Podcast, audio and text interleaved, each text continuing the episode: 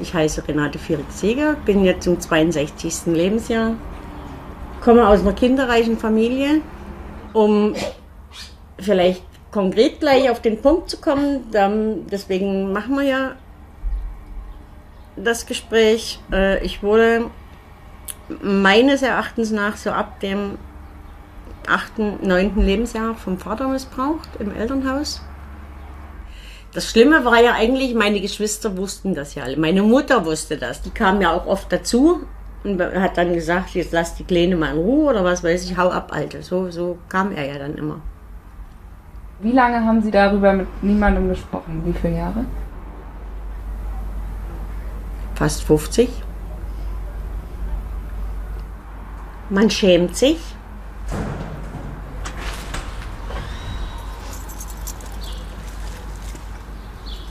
Man hat das Gefühl, es wird einem nicht sowieso nicht geglaubt, egal was man, es gibt es ja immer noch, ne? Äh, dass einem nicht geglaubt wird. Das wird wahrscheinlich auch äh, in vielen noch verankert sein, dass man selber schuld ist an dem, was passiert ist. Und um das äh, äh, zu beweisen, dass man nicht selber schuld ist, das ist verdammt schwer. Es passiert doch des Öfteren, wo ich mir dann denke, warum hast du die Eltern nicht mehr zur Rechenschaft gezogen? Ja, nachdem meine Mutter dann gestorben war, hat mein Vater ein ganzes Jahr bei uns im Haus gewohnt. Ich hätte diese Zeit nutzen sollen, für mich selber nutzen sollen und hätten mal zur Rede stellen sollen. Und das habe ich leider verpasst. Und das ist der Vorwurf, den ich mir immer noch mache. Warum haben Sie das verpasst? Was glauben Sie?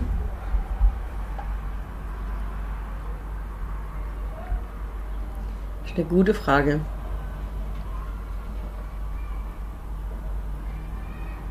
Angst vor der Antwort? Angst vor der Wahrheit? Frau Fierig, ich sehe hier kein Bild Ihrer Eltern. Da drüben hatte ich die Bilder hängen. Ja, dann hatte ich mal so richtige Depressionen deswegen. Da habe ich mit meinem Therapeuten drüber gesprochen und er sagte, probier's mal, nimm die Bilder mal von der Wand. Und seitdem lebe ich auch wirklich etwas besser, ruhiger. Ja, es ist schwer, Worte zu finden und den Missbrauch anzusprechen. Ein halbes Jahrhundert hat die Frau, die wir gerade kennengelernt haben, also gebraucht, um überhaupt darüber sprechen zu können. Allerdings nicht mehr mit ihrem Peiniger. Das hätte sie aber gerne getan.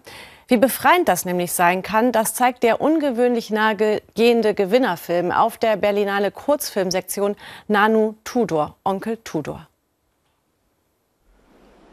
Sie hat Mauern überwunden, man kann es so sagen die 29-jährige Filmemacherin Olga Lukovnikova aus Moldawien. In ihrem Film Nano Tudor, zu Deutsch Onkel Tudor, konfrontiert sie eben diesen Onkel mit dem Vorwurf, dass er sie als Neunjährige sexuell missbraucht habe.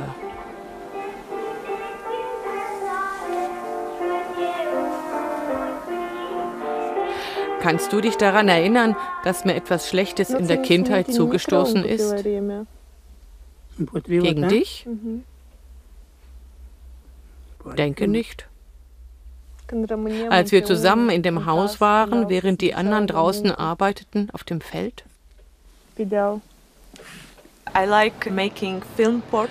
Ich mache gerne uh, Filmporträts, bei denen ich tief in die Psyche von Menschen gehe. Dann dachte ich, es ist nicht sehr fair, das bei anderen zu tun, während ich selber Dinge erlebt habe, über die ich nicht sprechen wollte. Es war ein Riesenschritt, als sie nach vielen Jahren in das Sommerhaus der Familie in Moldawien zurückkehrte, mit der Kamera. Der Familie erzählte sie, dass sie einen Film über ihre Kindheit machen wolle.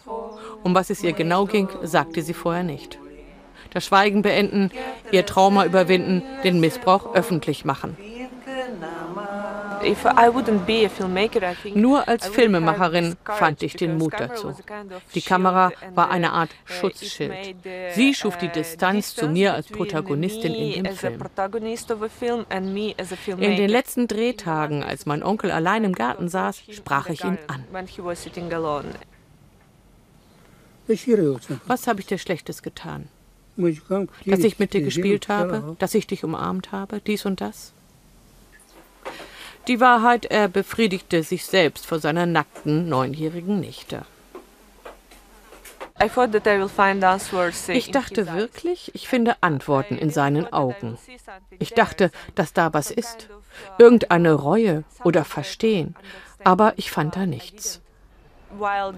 Ich versuchte ihm zu erklären, dass er wirklich etwas Schlimmes getan hatte. Er hatte das ja auch mit anderen Kindern gemacht, sogar aus unserem Dorf. Also sowas ähnliches wie mit mir. Und ich erklärte ihm, dass er damit Kinder traumatisiert. Er hat es nicht verstanden. Richtig abgestritten hat er es nicht. Es gibt Sünden, die man vergibt, es gibt Sünden, die man nicht vergibt. Ich kann dir nicht vergeben. Dieser Film hat mich uh, wirklich stark gemacht. Und ich sah auch viele Dinge klarer. Uh, ich weiß, wir müssen in diesem Leben was machen, um andere Kinder zu retten, damit sie lernen, sich zu wehren und solche Situationen zu vermeiden. Das ist sehr wichtig oppose and uh, to prevent uh, this kind of situation and I think it's uh, really important. Zu ihrem Onkel und manch anderen Familienmitgliedern hat sie keinen Kontakt mehr. Sie glaubt, dass ihr Film anderen Mut macht. Viele hätten sich schon an sie gewandt, die Ähnliches durchgemacht haben. Den Begriff Opfer oder auch Missbrauchsopfer mag sie nicht. Sie sieht sich als Kämpferin. Ja, sie hat sich also getraut, ihren Onkel mit dem Missbrauch zu konfrontieren. Aber viele Menschen trauen sich das eben nicht. Denn die zwei Frauen, die uns heute ihre Geschichte erzählt haben, sind leider keine Einzelfälle.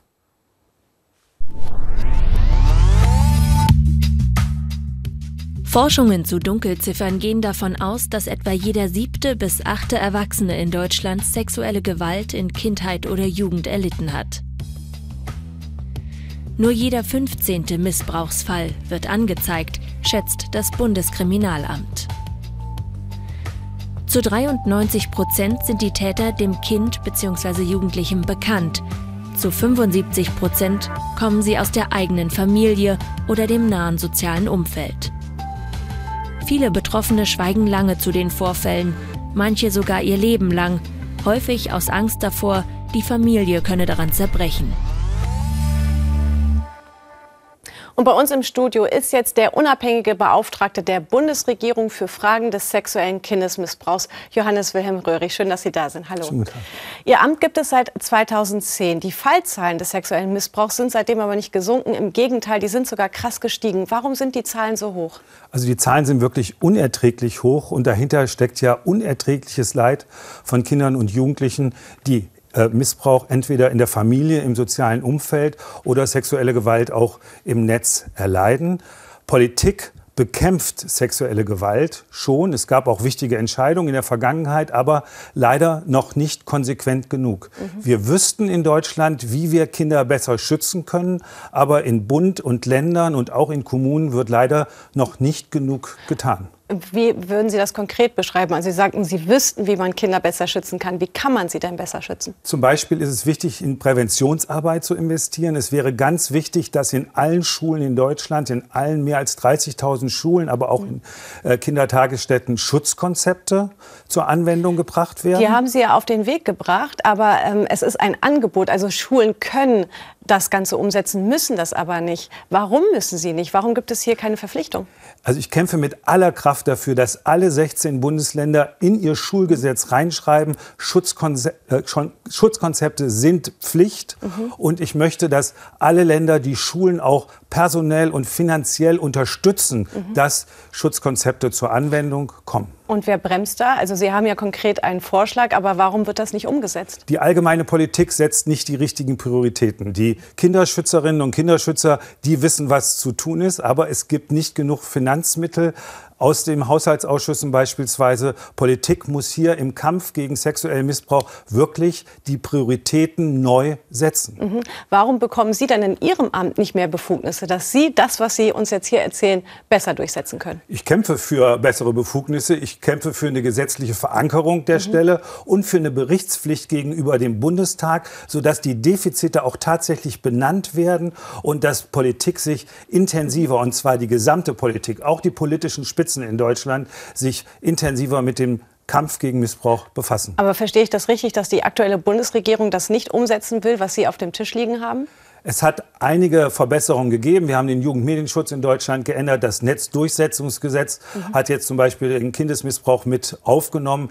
Die Strafen für sexuelle Gewalt sind angehoben worden. Das sind wichtige Entscheidungen. Ich habe mit Bundesministerin Lamprecht jetzt eine sehr starke Mitstreiterin an meiner Seite, worüber ich mich sehr freue. Aber es muss vor allen Dingen in den Ländern noch viel mehr gemacht werden. Die Schulgesetze und es muss die Strafverfolgung im Netz durch eine schlagkräftige Cyberpolizei unbedingt gestärkt werden. Johannes Wilhelm Röhrig, ich danke Ihnen auch für diese klare Forderung. Vielen Dank. Ich danke Ihnen.